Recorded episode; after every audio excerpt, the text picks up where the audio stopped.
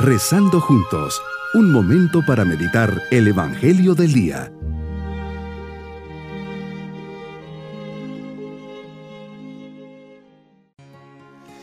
Mi saludo al comenzar este día viernes de la primera semana del tiempo ordinario, siempre con la alegría de poner nuestros proyectos bajo la mirada amorosa de Dios, para que Él nos bendiga y acompañe. Por eso le decimos, gracias Señor porque hoy puedo estar delante de ti me das esta oportunidad para dirigirme a ti con confianza.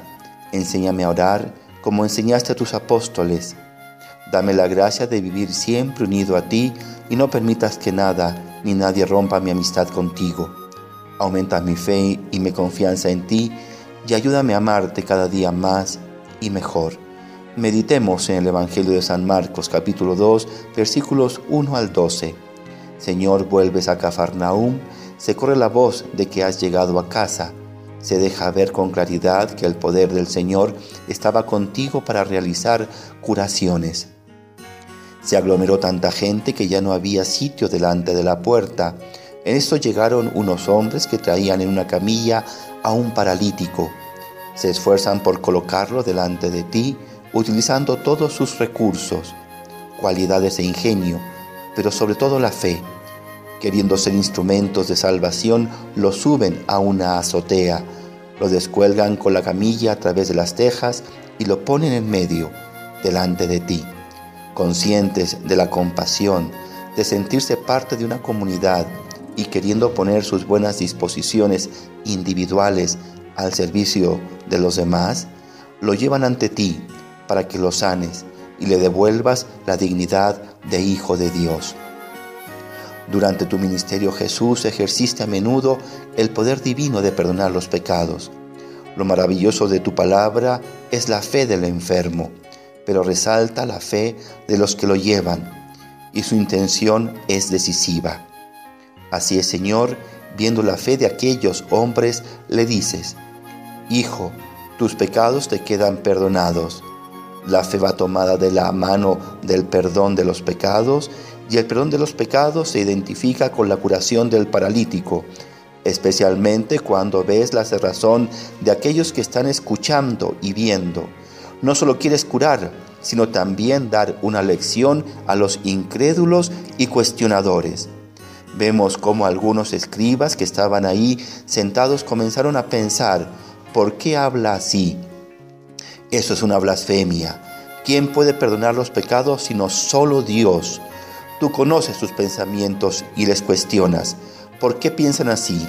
¿Qué es más fácil decirle al paralítico, tus pecados te son perdonados o decirle, levántate, recoge tu camilla y vete a tu casa? Así, con la fuerza sobrenatural y sanadora que tienes, les dices, para que sepan que el Hijo del Hombre tiene poder en la tierra para perdonar los pecados, le dices al paralítico, yo te lo mando, levántate, recoge tu camilla y vete a tu casa.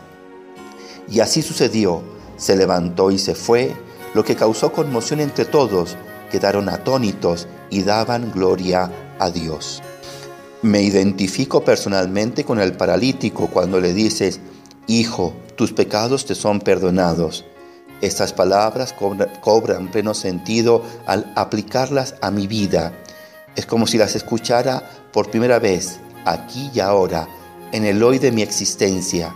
Tú a través del sacerdote, cada vez que me acerco al sacramento de la reconciliación, me dices personalmente, tus pecados te son perdonados.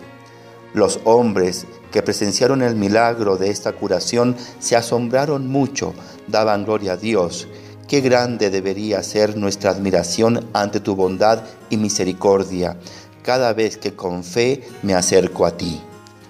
Señor, que jamás vea el perdón de mis pecados como algo dado por descontado, como un derecho propio adquirido o como una obligación tuya, y menos como un acto que no tiene demasiado valor.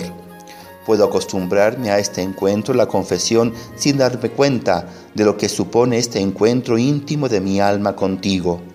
Puedo verlo como el momento de tranquilizar mi conciencia, un tranquilizante psicológico, o un mero descargar faltas para que no explote la olla a presión que hay dentro de mí. Debería disfrutar con lo que pones de nuevo en mi alma, un alma limpia, llena de tu gracia, con la posibilidad de la salvación, dejar atrás camillas y parálisis. Mi propósito en este día es salir al paso de las personas necesitadas, acompañarlas y darles lo mejor de mí.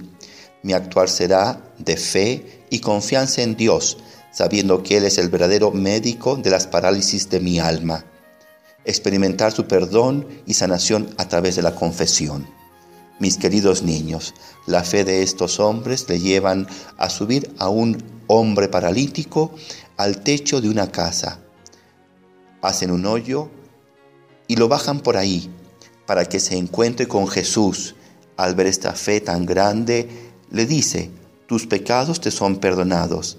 Y al ser cuestionado por los fariseos, da un paso más y le dice al paralítico, levántate, toma tu camilla y anda. Ese es el poder de Jesús cuando ve a personas con fe. Y la bendición de Dios Todopoderoso, Padre, Hijo y Espíritu Santo, descienda sobre nosotros. Amén. Bonito día.